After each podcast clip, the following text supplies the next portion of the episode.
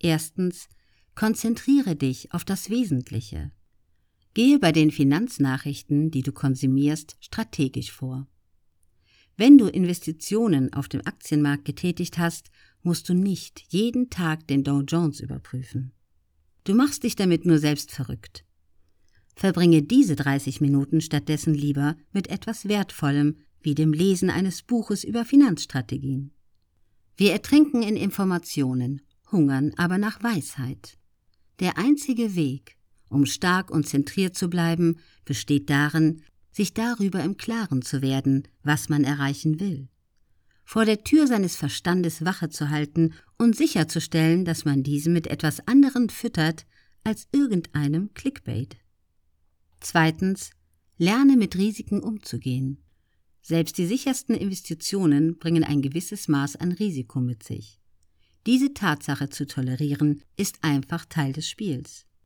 Wenn du auf irgendeinem Gebiet erfolgreich sein willst, sei es im Business, im Finanzwesen, in deinem Beitrag zu dieser Welt. So musst du lernen, mit Risiko umzugehen. Drittens, fokussiere dich auf das, was du bereits hast. Wenn du dich immer nur auf das konzentrierst, was dir fehlt, wirst du niemals wahres Glück erfahren können. Ändere deine Psychologie, um dich auf das zu konzentrieren, was du bereits in deinem Leben hast.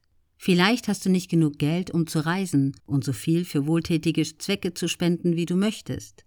Aber du hast genug, um einen beträchtlichen Teil der Studiengebühren für dein Kind zu bezahlen. Und das ist doch großartig. Viertens. Triff keine impulsiven Entscheidungen. Wenn du dich dazu verleiten lässt, unüberlegte Entscheidungen mit deinem Geld zu treffen, dann bist du damit nicht alleine.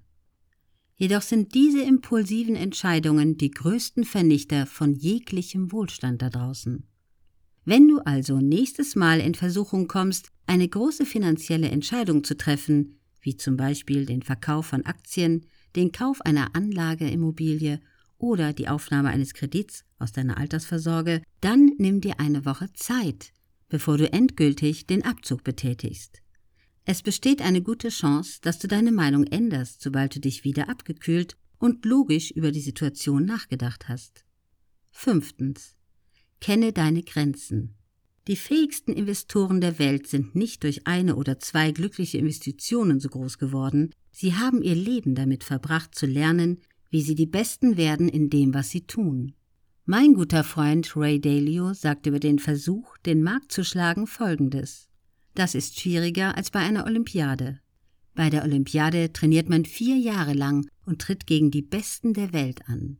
Hier geht es um 24 Stunden, in denen man gegen die Besten der Welt spielt, und man wird nicht gewinnen.